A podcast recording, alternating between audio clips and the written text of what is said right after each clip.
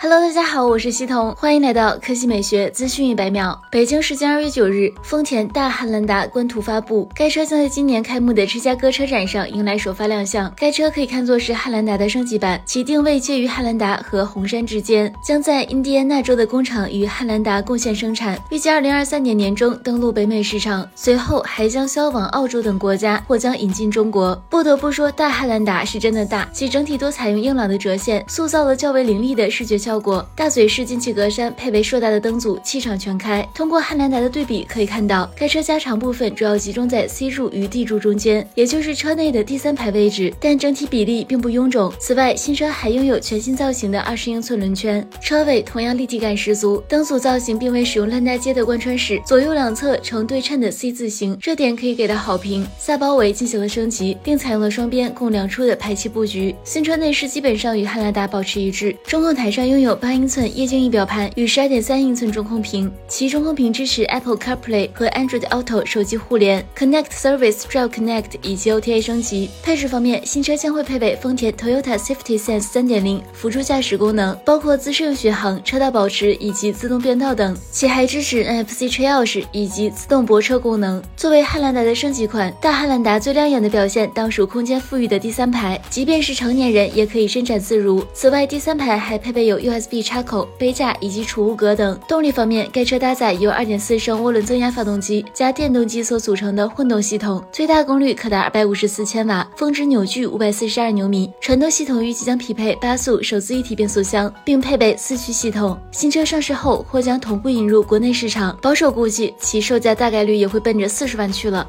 好了，以上就是本期科技美学资讯百秒的全部内容，我们明天再见。